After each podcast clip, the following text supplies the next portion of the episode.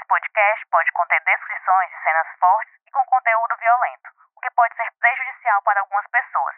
Recomendamos cautela para pessoas sensíveis ao tema. O dia 27 de janeiro se aproxima. Há seis anos, a população cearense acordava assustada com informações e fotos de uma matança sem precedentes em Fortaleza. Sim, já faz seis anos do episódio violento que ficou conhecido como Chacina das Cajazeiras. Eu fui uma dessas pessoas que acordaram assustadas. Meu nome é Messias Borges, sou repórter de segurança do Diário do Nordeste e vou contar para vocês, aqui no episódio 55 do podcast Pauta Segura, com detalhes como foi a minha experiência naquele caso e como se deu a cobertura jornalística do DN como um todo.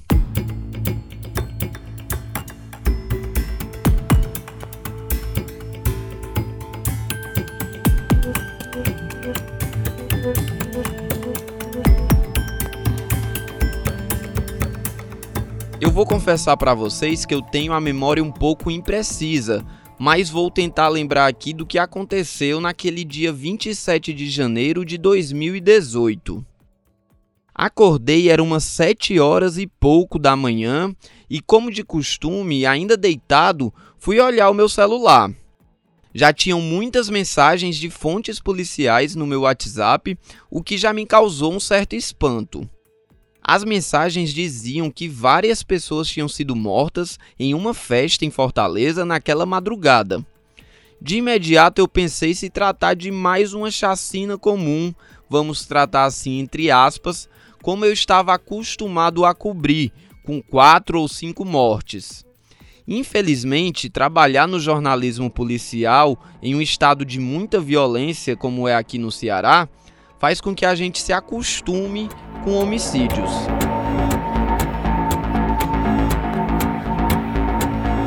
Eu entrei como repórter de polícia no Diário do Nordeste em setembro de 2016. Então fazia pouco mais de um ano que eu já trabalhava na área e já estava acostumado a cobrir algumas chacinas. Mas aquela tinha algo de diferente. Não paravam de chegar informações e fotos de pessoas baleadas. As especulações nos grupos policiais que eu participava no WhatsApp só aumentavam o número de vítimas, falando até em mais de 20 mortos. Depois de ver todas aquelas informações e imagens que eu recebi, eu pensei: como é que vai ser a cobertura do Diário do Nordeste sobre esse evento? Será que procede mesmo essa matança? Será que tantas pessoas morreram como estão dizendo aqui? Como eu já falei, era um sábado e eu estava de folga com uma viagem marcada com a minha então namorada, hoje esposa, e com a família dela para o interior do Ceará. Então pensei que eu não me envolveria tanto com a cobertura daquele caso, pelo menos naqueles dias. Mas a Emanuela Campelo de Melo, a nossa outra repórter policial, adoeceu e estava de atestado médico, salvo engano. E a pauta exigia um jornalista especializado na área. O Emerson Rodrigues, nosso editor, logo me ligou, disse que tinha informações confiáveis que realmente tinha acontecido uma matança e que a editoria precisava de mim. Eu não queria cancelar meu compromisso familiar, mas o dever me chamou.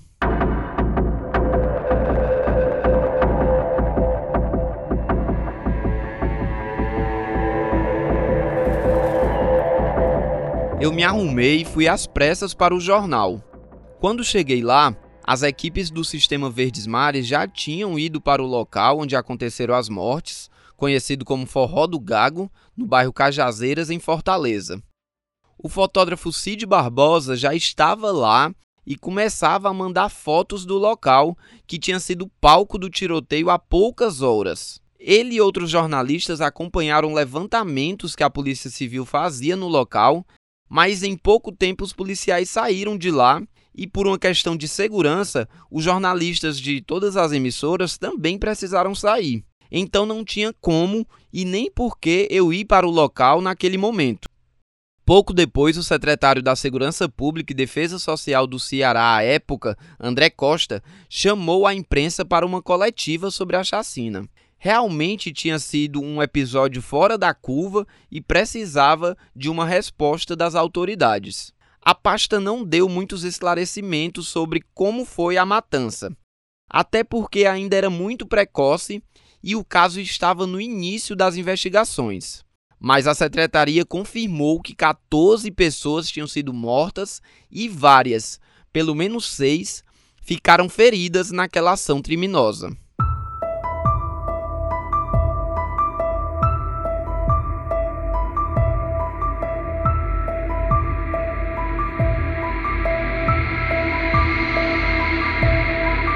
Naquele momento já surgiam informações de que a chacina foi praticada por uma facção cearense que queria confrontar e tomar o território da facção rival de origem carioca. Então, podemos dizer que o objetivo da SSPDS com aquela coletiva era acalmar a população cearense que estava assustada com aquela matança, da forma como tudo ocorreu. O secretário André Costa deu uma declaração que causou uma certa polêmica ao dizer que aquilo foi um evento isolado, que não havia motivo para pânico da população, e dizer que em outros países acontecem atentados muito piores, com 50 ou até 60 pessoas mortas. Vamos ouvir o que o então secretário da Segurança André Costa falou naquela coletiva. Mas está sendo trabalhado, então logo a gente tem os dados investigação a carga da DHPP, a gente vai repassar. Quais então a gente não pode dizer que é uma questão de facções. Não, o que nós temos de concreto é que é, a 0 hora e 39 minutos recebemos uma chamada da CIOPS, né, de um tiroteio no local, é, no bairro Cajazeiras, conhecido lá como Forró do Gago.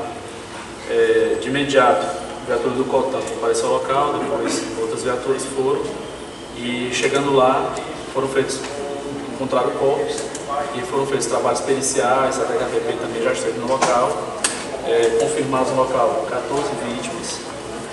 É, dessas 14, nós estamos fazendo também o trabalho agora de identificação, 7 foram identificadas é, pela PFOS.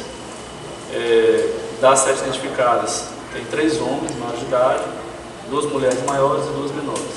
Então agora são as 7 pessoas identificadas.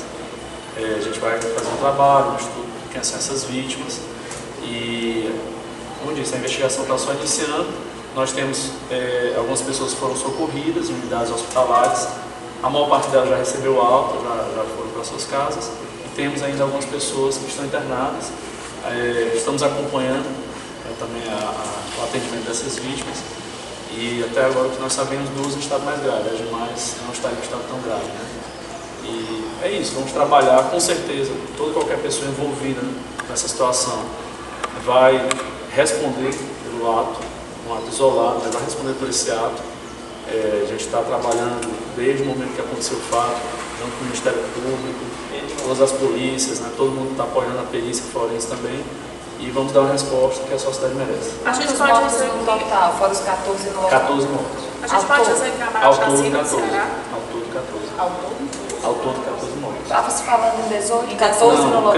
Creio, creio, creio que, não, pelo que é, eu vi a notícia. Creio que é, é, pegaram que teve mortes no interior, aí deve ter somado e, e gastado 18. Foram 14 mortes confirmadas. Temos seis pessoas internadas no JF. Dessas seis, duas estão em estado mais grave.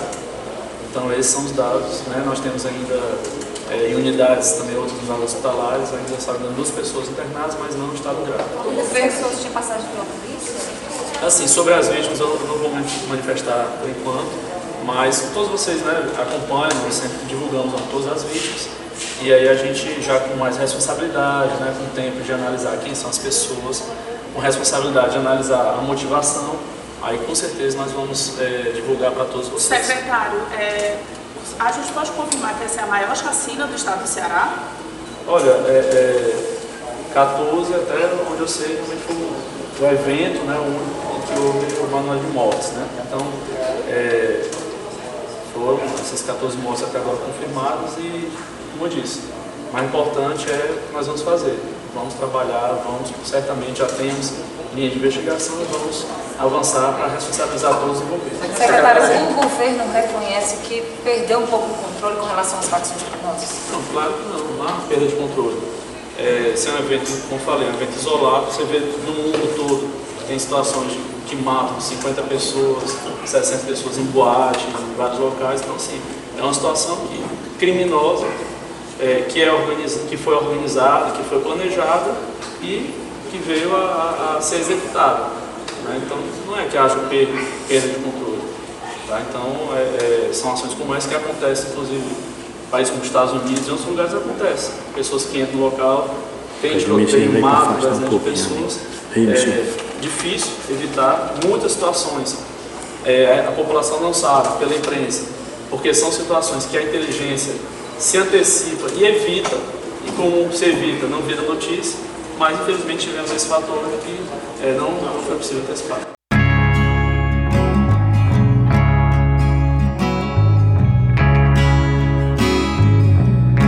Eu acho que foi ali na coletiva que eu tive mais noção do caso que estava à minha frente. Era a maior chacina da história do Ceará e a coletiva de imprensa interessava até veículos nacionais. Também seria a maior cobertura jornalística que eu participaria até então em pouco mais de um ano de jornalismo policial. Naquele mesmo dia, depois do almoço, a redação me enviou para o local da chacina, junto de um fotógrafo e um motorista, para vermos o que rendia. Rendia é o termo que a gente utiliza no jornalismo para falar sobre essa prática de ir a um local sem uma pauta bem definida. Poderia ter alguma equipe policial realizando levantamentos no local, ou poderíamos tentar falar com moradores da região. Fomos para lá para ver que a gente conseguia apurar.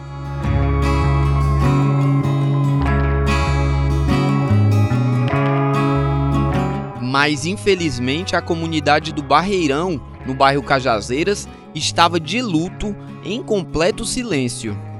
Demos algumas voltas de carro e só encontramos uns dois jovens que estavam em umas bicicletas e começaram a nos seguir. Tentamos nos identificar como jornalistas do Diário do Nordeste, mas os jovens, que possivelmente eram menores de idade, disseram apenas para sairmos de lá. Sai, sai fora, disse um deles. Nós respeitamos e, por questão de segurança, claro, saímos do local.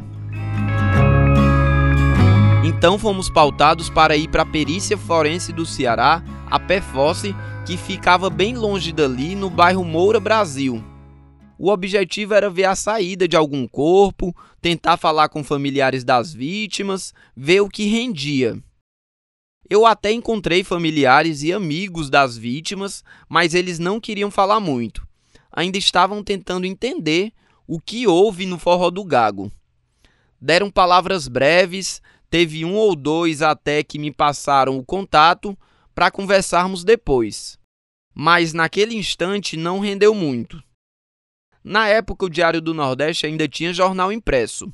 Como eu passei todo o expediente na rua, não tive como escrever alguma matéria diretamente. Apenas contribuí com as matérias do jornal impresso e também do site do Diário do Nordeste com informações que eu mandava dos locais que eu passava.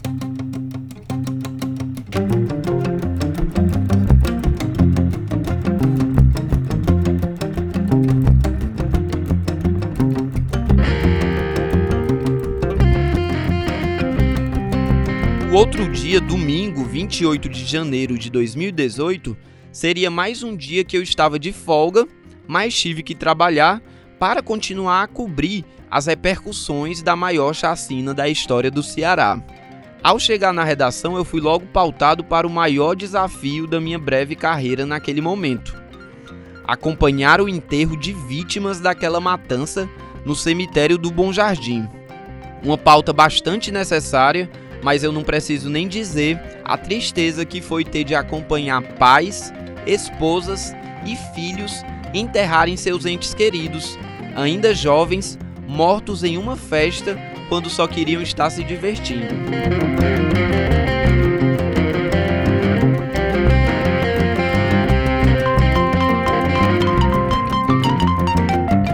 Importante destacar que a equipe toda que estava de plantão no Diário do Nordeste naquele fim de semana se voltou para a cobertura da chacina.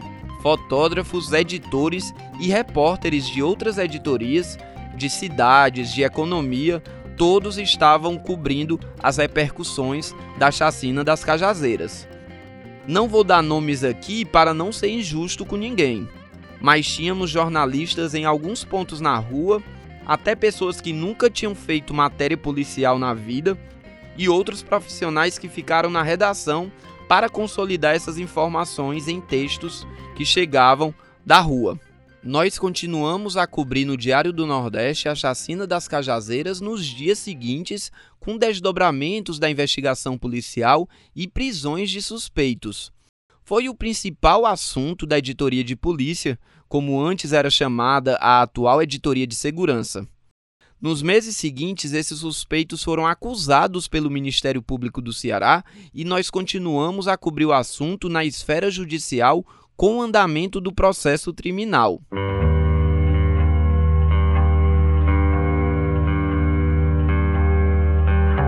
Seis anos depois, ainda não houve nenhum julgamento dos acusados de matarem 14 pessoas no Forró do Gago. Mas, em maio do ano passado, a Justiça Estadual pronunciou, isto é, decidiu levar a julgamento sete acusados. Vou dar aqui o nome deles. Noé de Paula Moreira, o seu irmão Misael de Paula Moreira, Zaqueu Oliveira da Silva, Fernando Alves de Santana, Francisco Kelson Ferreira do Nascimento, Juan Dantas da Silva e Joel Anastácio de Freitas. Enquanto três acusados foram impronunciados e não vão ser julgados por aquela matança. São eles Dejaí de Souza Silva, Francisco de Assis Fernandes da Silva e João Paulo Félix Nogueira.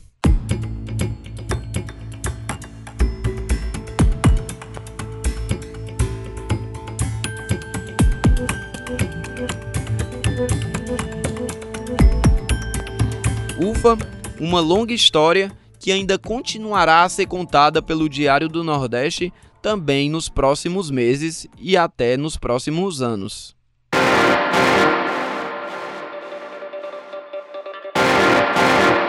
Este foi o Pauta Segura, seu podcast semanal sobre os bastidores das principais reportagens de segurança que você lê no Diário do Nordeste.